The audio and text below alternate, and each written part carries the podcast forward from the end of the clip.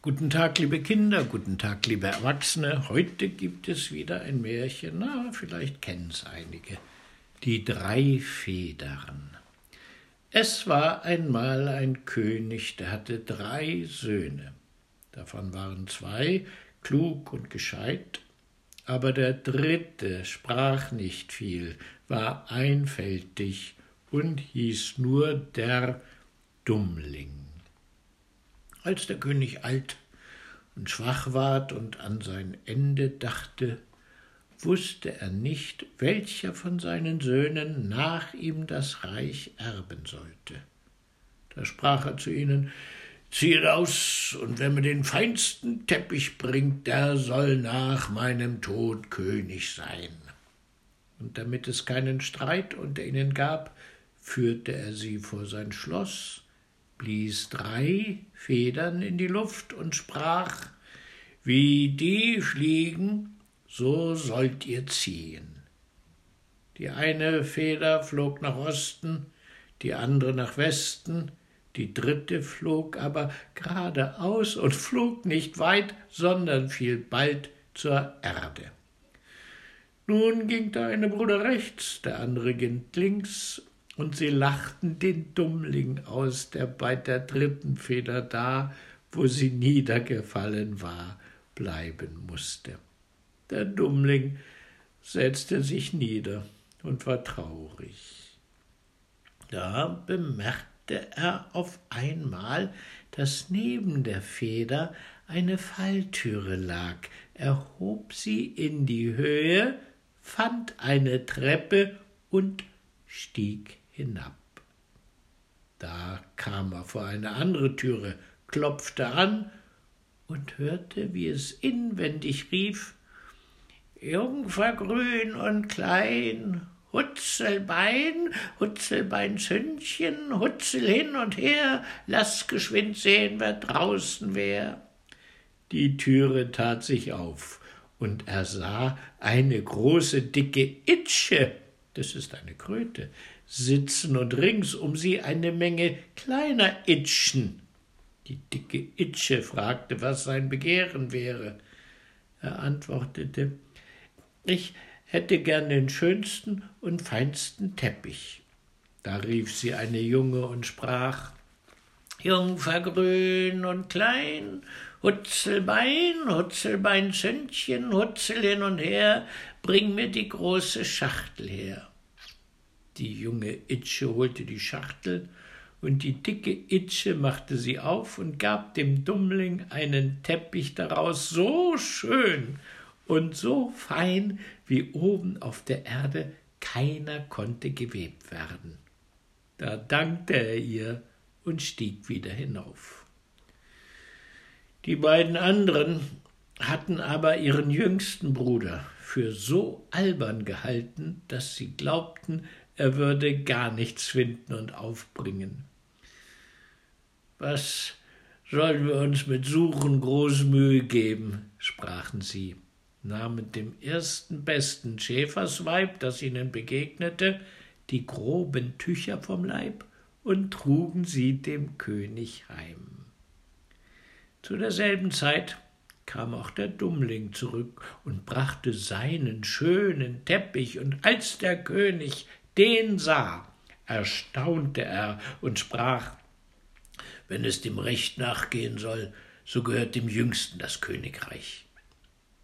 Aber die zwei anderen ließen dem Vater keine Ruhe und sprachen Unmöglich könnte der Dummling, dem es in allen Dingen an Verstand fehlte, König werden, und baten ihn, er möchte eine neue Bedingung machen.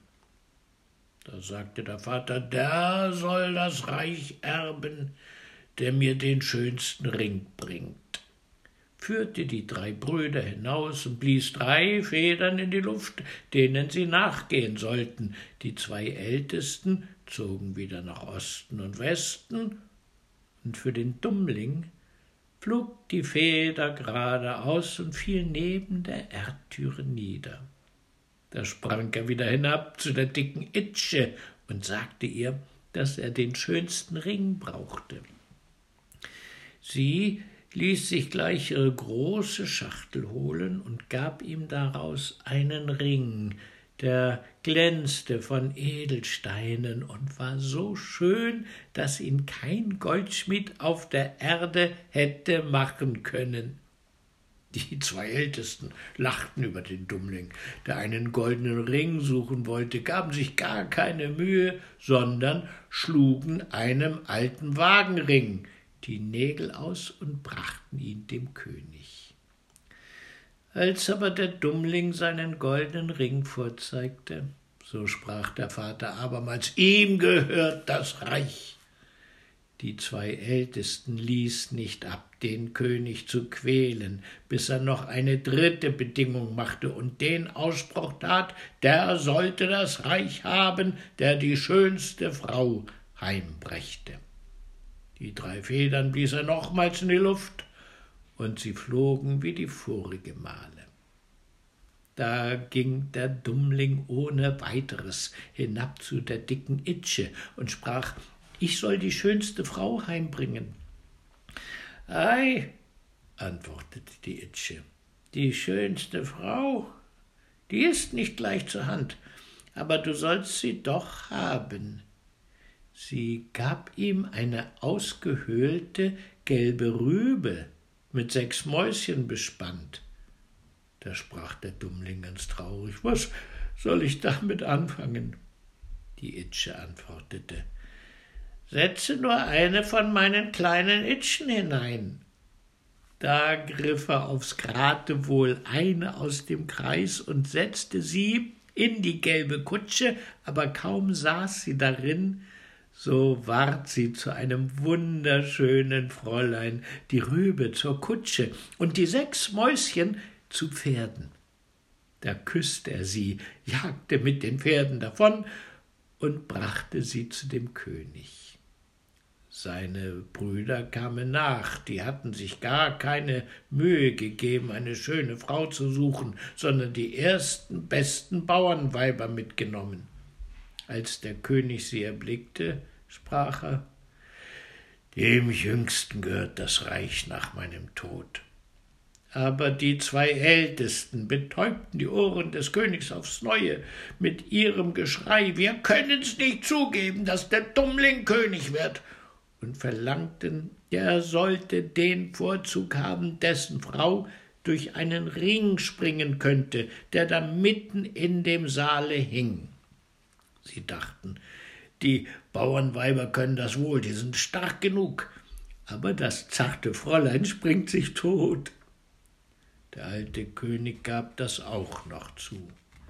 Da sprangen die zwei Bauernweiber, sprangen auch durch den Ring, waren aber so plump, dass sie fielen und ihre groben Arme und Beine entzwei brachen. Darauf sprang das schöne Fräulein, das der Dummling mitgebracht hatte, und sprang so leicht hindurch wie ein Reh, und aller Widerspruch musste aufhören. Also erhielt er die Krone und hat lange in Weisheit geherrscht. Ja, das war die Geschichte vom Dummling, der viel Glück hatte und äh, in Weisheit dann herrschen konnte. Hat's euch gefallen? Na, dann hört doch morgen wieder zu. Da gibt's ein anderes Märchen. Bis dann. Tschüss.